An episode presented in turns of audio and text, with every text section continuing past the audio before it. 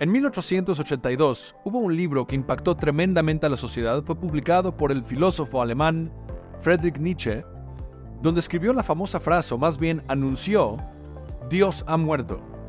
Desde ese momento el hombre y eventualmente el superhombre iba a ser el encargado de formar una nueva sociedad con otro tipo de valores que no tengan origen en Dios.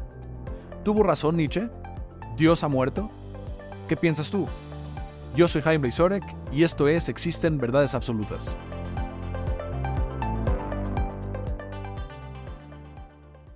La existencia de Dios ha sido uno de esos temas que ha sido debatido durante toda la existencia de la raza humana. Los seres humanos hemos estado fascinados con este tema, la divinidad, conectarnos con el más allá y el impacto que estas creencias tienen obviamente en nuestra vida práctica. Hoy en día vivimos en una, con una filosofía donde cada quien tiene el derecho a tener razón, donde existen muchas verdades, como dicen en inglés, live and let live, vive y deja vivir, o en español diríamos, no te metas, que cada quien haga lo que quiera. Pero la realidad es de que en este tipo de temas solamente hay dos opciones. Y las dos opciones son mutuamente contradictorias. O sí existe Dios o no existe Dios. No es algo que está abierto a las creencias personales, no es una cuestión de gustos, es una cuestión de realidades objetivas independientemente de la creencia que nosotros tenemos. Si uno cree que Dios existe y verdaderamente no existe, aunque yo crea que existe, no tiene ninguna eh, relevancia o algún impacto en la existencia eh, objetiva eh, en la existencia real acerca de, si sí existe o no. Si es de que no existe, yo, yo creo que sí existe, no cambia nada. Si es de que sí existe, yo creo que no existe, sigue existiendo aunque yo no quiera. Suena como un trabalenguas, pero el punto es de que si sí existe o no, es algo independiente a mi postura personal. Si yo tengo adentro aquí en mi mano, si yo levanto la mano y te digo una preguntita, ¿tengo algo aquí adentro o no? Entonces, tú podrás tener una postura y decir, yo creo que sí, yo creo que no. Pero lo que hay aquí adentro es algo que va mucho más allá de si sí o no. Lo que hay aquí es algo objetivo, o existe o no existe. Ahora puede ser que, como no lo sabes, como no lo ves, en tu vivencia práctica no tiene ningún impacto, no, tiene ninguna, no te hace ninguna diferencia. Pero la realidad es de que las dos posturas no pueden coexistir, o existe o no existe. Ahora, en cuestiones de opiniones, genial, cada quien tiene el derecho y la posibilidad de opinar lo que quiera. Pero en cuestiones de existencias tangibles o objetivas, bueno, en caso de Dios, yo no sé si tangibles, pero posturas objetivas, eh, una de las dos es correcta, o si existe o no existe. Y la pregunta que te hago es, ¿a cuál grupo perteneces? Y este es uno de los debates que me gustaría eh, profundizar el día de hoy en cuanto a la existencia de Dios. Ahora, déjame te platico un poquito acerca de cómo lo estamos viviendo en México. En el 2010, en el Censo de Población y Vivienda, y vivienda eh, según INEGI, el 83.9% de la población mexicana se identificó como católica. El 10.1 no tenía ninguna religión y el 5.2 restante se distribuyó entre otras religiones em, existentes aquí en México. En el 2020, eso fue en el 2010, en el 2020, el 77.7% de los mexicanos mayores de 18 años se identificaron como católicos. Hubo una disminución del 6.2% comparándolo con el 2010. Esto nos habla de una tendencia general en el mundo donde mucha gente está dejando los esquemas convencionales de religiones y hay mucha gente, hay un incremento de gente que se mantiene como agnóstica, gente que cambia de postura gente atea, donde dicen, antes yo sí creía en la religión convencional, creía en la estructura religiosa, sí creía, eh, pero hoy en día ya no. Hoy en día me he dado cuenta de que soy agnóstico, puede ser que sí, puede ser que no, no veo ninguna evidencia, o gente que cambia de postura y dice, no, yo efectivamente soy ateo, tengo la certeza de que Dios no existe. Y hay varios argumentos asociados con la sí existencia o la no existencia de Dios, pero lo que es más importante que entendamos es de que es un tema sumamente relevante para nuestras vidas.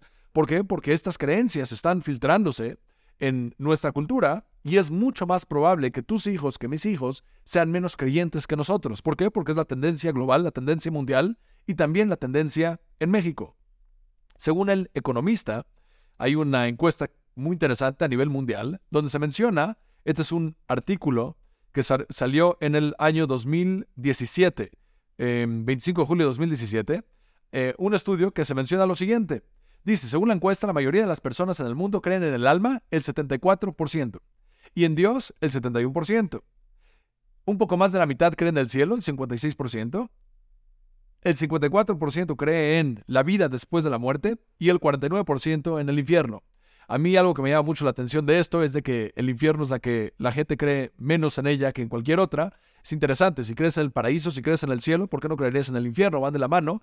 Eh, parte del motivo, asumo yo, es algo mucho más emocional. Eh, los seres humanos no queremos aceptar una existencia de algo que a lo mejor a largo plazo nos genera angustia, dolor. Eh, pero independientemente de esto, vemos números generales acerca de cómo la sociedad, cómo el mundo va evolucionando en cuestiones de las creencias, de la vida, eh, de las religiones, de Dios, del alma y demás. Se estima en este mismo artículo, se menciona que entre el 2055 y el 2060, solo el 9% de todos los bebés nacerán de mujeres sin afiliación eh, religiosa, mientras, más, eh, mientras que más de 7 de cada 10 nacerán, ya sean musulmanes o cristianos, 36%, 35%.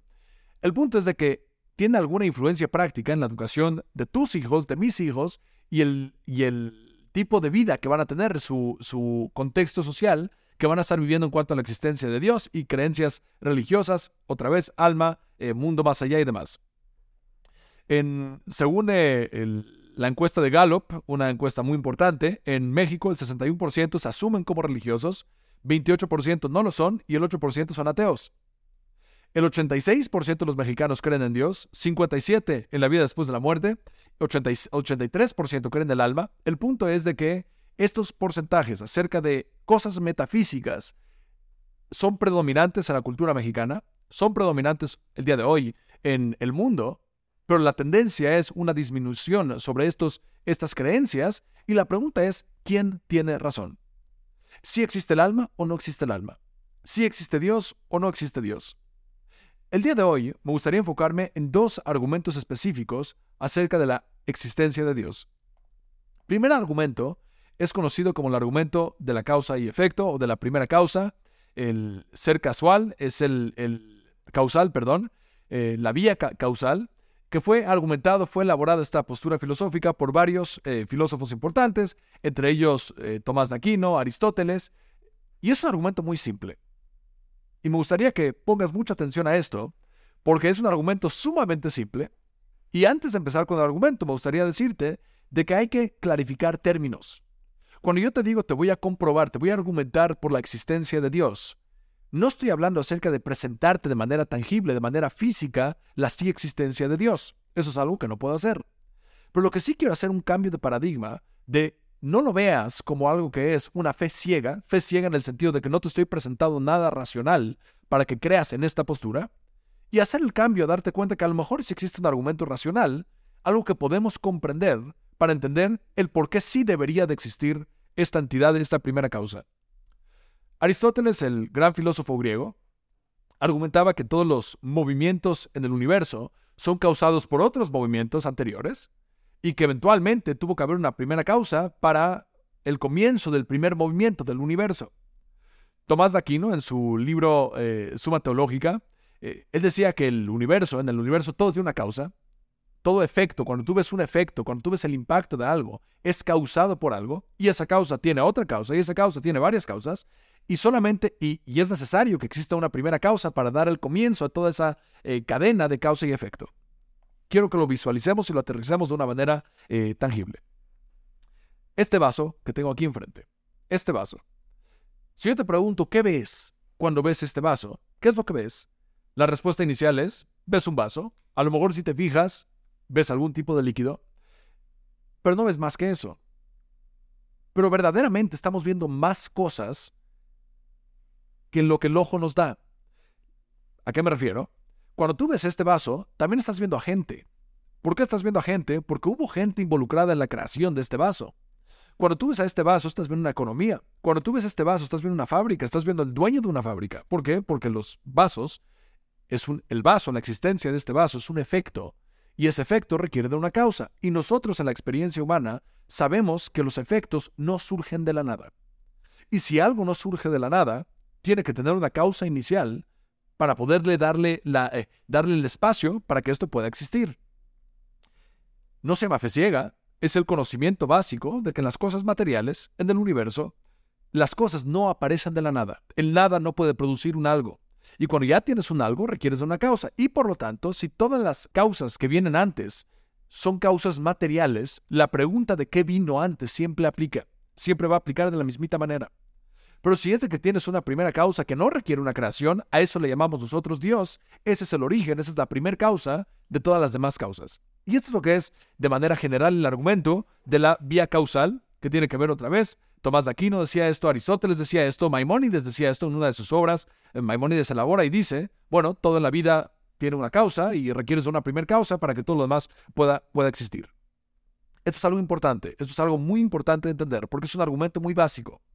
Nosotros lo intuimos con la experiencia humana. Si tú ves, entras a un, a un salón y de repente ves de que tienes una, una cantidad de 500 hojas eh, organizadas de manera muy específica.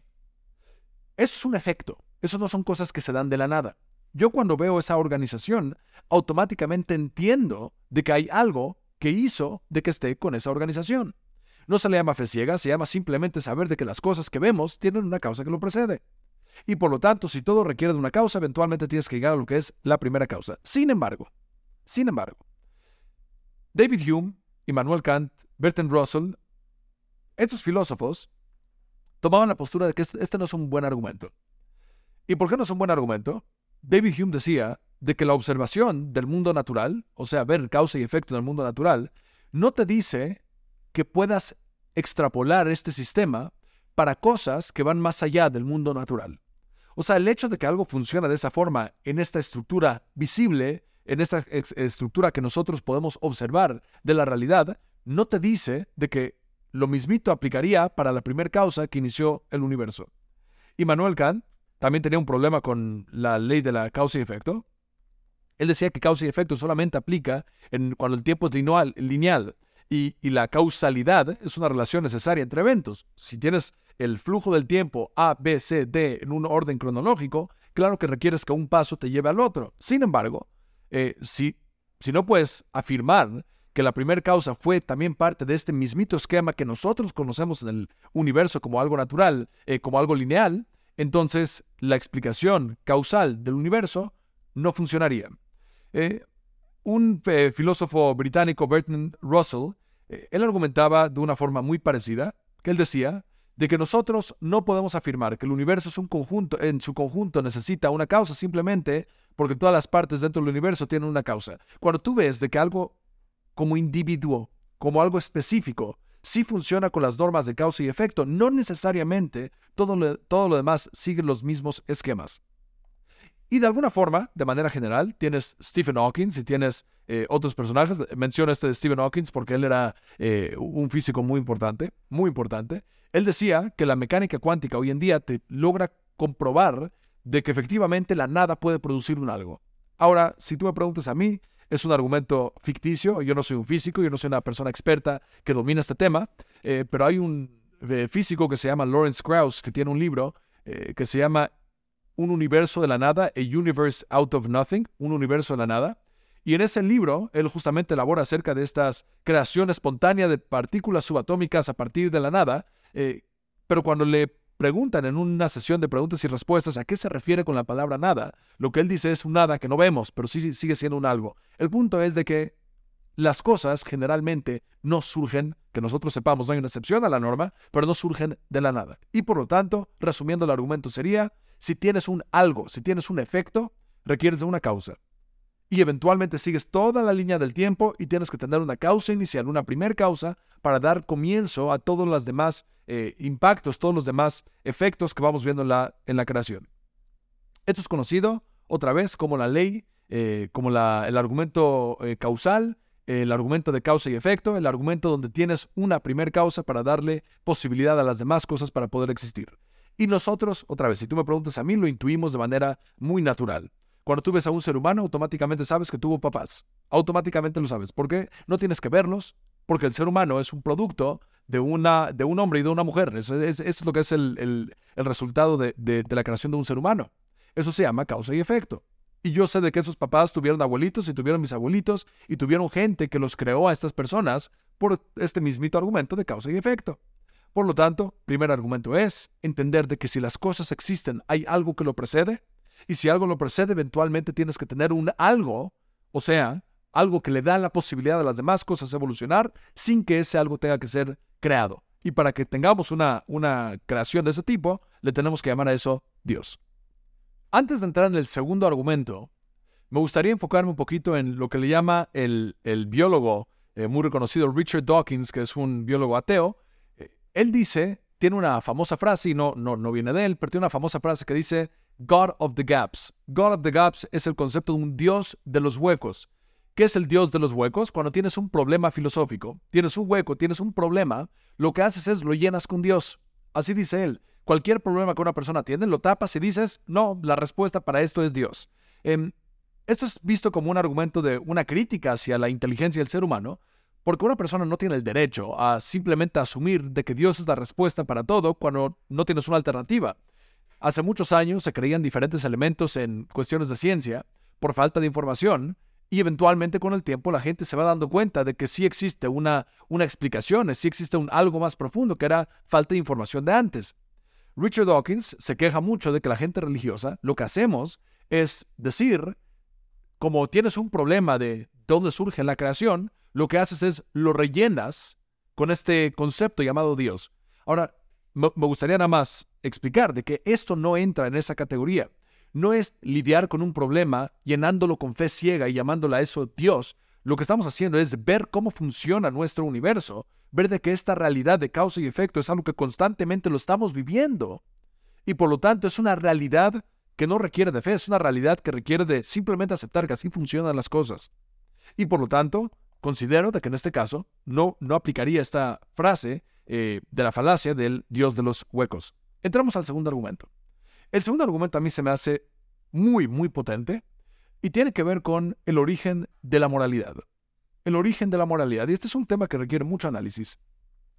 Cuando a una persona se le presentan dos alternativas, por ejemplo, em, ayudar a una persona o pegarle a un infante. Que claramente el segundo es algo trágico, es algo completamente equivocado. Pero si yo te presento estos dos y te digo, alguno de estos dos, ayudar a una persona o pegarle a un infante, uno de ellos dos es mejor, es una, es una, si tienes que tomar una decisión entre una o la otra, alguna de las dos eh, posibilidades, eh, de, las dos, de los dos casos, de los dos escenarios, es mejor que el otro, asumo, y espero que sea el caso, que todos, sin excepción, van a decir, claro, ayudar a, ayudar a una persona. Pegarla a cualquier persona no es algo moral, no es algo correcto.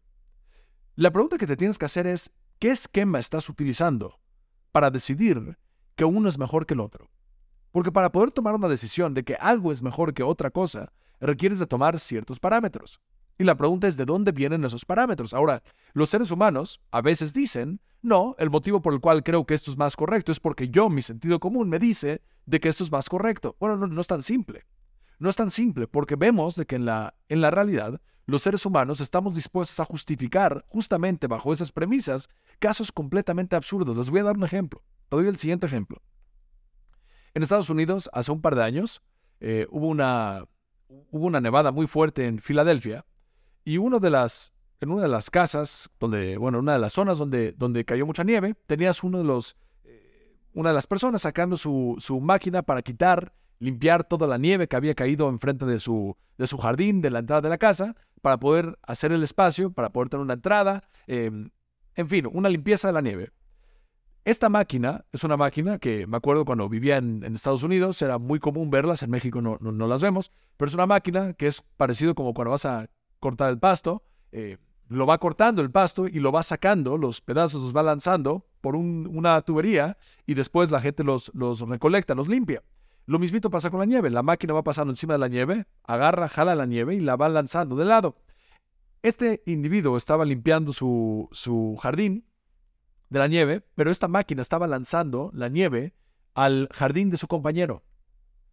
Y en una de esas, el, el vecino sale de la casa y se pone a gritar y a enojarse con este, este cuate que está limpiando, pero le está aventando la nieve a él, que lo entendemos, claro, sería, sería un, un buen motivo para a lo mejor enojarte, decir, esto no es algo justo, no es algo correcto. Pero aquí es donde se vuelve más interesante. El vecino regresa a su casa, el que está recibiendo, le están tirando la nieve, regresa a su casa, sale con un rifle, lo mata y mata a uno que está pasando por ahí también. ¿Y cuál es el motivo? Porque le está generando una inconveniencia en su vida práctica. Ahora yo te pregunto, ¿eso es algo moral? Espero que no digas que sí. ¿Pero le está generando alguna incomodidad a él? Sí, pero no amerita que lo mates. Es algo absurdo eso. Es algo completamente inmoral. El punto es de que los seres humanos procesamos el bien y el mal bajo diferentes parámetros.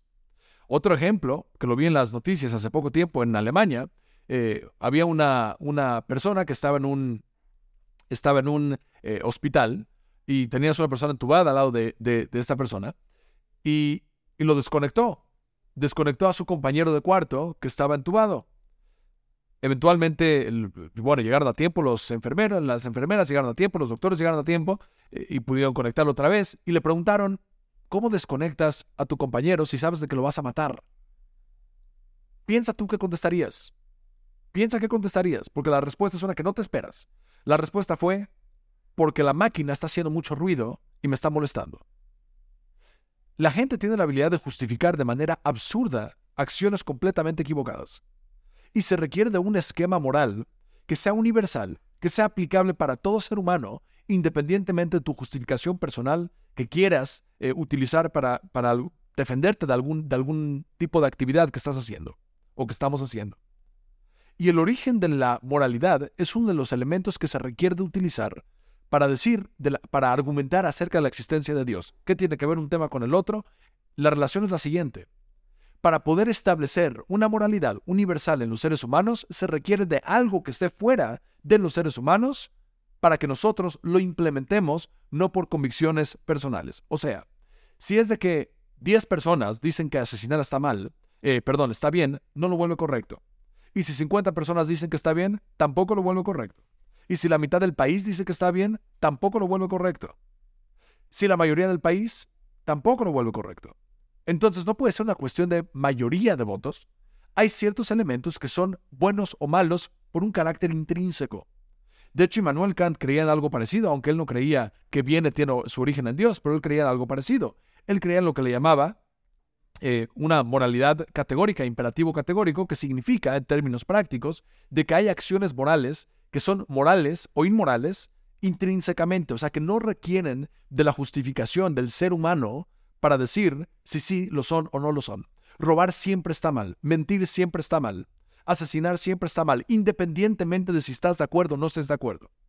Pero la única forma de poder quitarlo del ámbito de opiniones de los seres humanos y convertirlo en algo objetivo, obligatorio, para toda la sociedad, requiere de algo fuera de la sociedad que lo implemente en la sociedad. Y a eso le llamamos Dios. El origen del no asesinar del, lo malo del no asesinar es porque es uno de los diez mandamientos. ¿Y qué implica eso? Es de que Dios te crea y Dios te dice, estas son las normas del juego, ¿te gustan o no te gustan? Y si una persona dice, bueno, a mí no me gustaría creer en este sistema de, de valores, em, en este sistema de, de moralidad porque Dios me lo dijo, bueno, la pregunta es cuál es la alternativa. Regresando a la forma que comencé este podcast, cuando Nietzsche dijo Dios ha muerto, cuando él escribió eso en su libro La Gaia, eh, la Ciencia en el 1882, en la sección 125, donde eh, presenta la figura de un loco que irrumpe en una plaza pública gritando Dios ha muerto, Dios ha muerto, y planteaba la cuestión de cómo podemos seguir viviendo en un mundo sin Dios, no lo decía como algo positivo. No es una afirmación o una declaración por parte de Nietzsche en su libro diciendo eh, el ser humano ha matado a Dios y ahora somos, somos felices. No, lo que Nietzsche estaba diciendo es de que las, los fundamentos de la sociedad em, basados en la creencia de Dios, o sea, en el pensamiento religioso, nos hemos dado cuenta nosotros como seres humanos que esos fundamentos no son correctos. Y la aclaración o la afirmación de Dios ha muerto incluye una obligación y un deber para los seres humanos de, de replantarnos valores que puedan funcionar sin dependencia, sin la dependencia de la creencia de Dios. Y la realidad es de que, si tú me preguntas a mí, yo no veo cómo separarlos, yo no veo cómo poder eh, replantearlos. Eso fue lo que llevó a Nietzsche a generar eh, en este libro la visión del super, superhombre, que era ese superhombre, era el hombre que lograba desencadenarse de esas creencias ficticias, superficiales, religiosas, para crear algo mucho más objetivo, mucho más profundo para los seres humanos. Un nuevo sistema de valores, un nuevo sistema de funcionamiento social. Ese era el superhombre deslindarse del pasado, crear un nuevo y mejor futuro. El problema es de que un argumento muy, muy válido sería de que ese superhombre fue lo que llevó eventualmente a las atrocidades generadas por los nazis en, en, la Segunda Guerra Mundial. Porque ese superhombre llegó a replantarse una nueva realidad eh, y, y ciertos argumentos que eventualmente logran confundir por completo lo que es el bien y el mal. En el momento que una persona acepta la muerte de Dios, o sea, una persona acepta de que existe la forma de vivir sin fundamentos de Dios, eh, que esta divinidad nos está diciendo cuál es el bien y cuál es el mal, en ese momento perdemos la, la forma de poder desarrollarnos en una sociedad moral. Primer argumento es, hay causa y efecto, la vía casual. Eh, eh, todo requiere de una causa. Segundo argumento es el origen de la moralidad. Si no tienes una divinidad que te dice esto es lo bueno y esto es lo malo, ¿cómo le podemos nosotros como sociedad para aceptar un sistema universal para todos los seres humanos que tenga que ser acatado, decidiendo y definiendo cuál es el bien y cuál es el mal? Si es Dios, lo entendemos. Si no es Dios, ¿de dónde surge? Y para poder entender el origen del bien y el mal, se requiere de entender de que hubo un Dios que transmitió los valores fundamentales para toda la humanidad. No matarás, no robarás, no mentirás. Son elementos básicos de la forma en la que nosotros creemos hoy en día como sociedad. ¿Dios ha muerto? No creo. Creo que hoy más que nunca, con los avances tecnológicos y la ciencia, podemos darnos cuenta que la complejidad de las cosas, el universo formado por causa y efecto, y el sentimiento innato a la experiencia humana de moralidad, comprueban de alguna forma, no te lo presentan como un objeto tangible, pero te comprueban de manera racional de que una divinidad superior tuvo que existir para poder presentarte y vivir de la forma en la que nosotros vivimos. O nosotros como seres humanos reconocer de que tuvo que haber una primera causa para poder existir, porque universe out of nothing, un universo de la nada, como decía Lawrence Krauss, no es factible. Como decía Stephen Hawking, no es factible, porque la nada no produce un algo. Y cuando estamos hablando de, de simplemente un juego de palabras donde la nada ya nos nada y es algo, es nada más vernos la cara. Pero la realidad es de que de la nada no surge algo y para tener un algo requieres de, otro, de otra causa inicial. Son argumentos simples.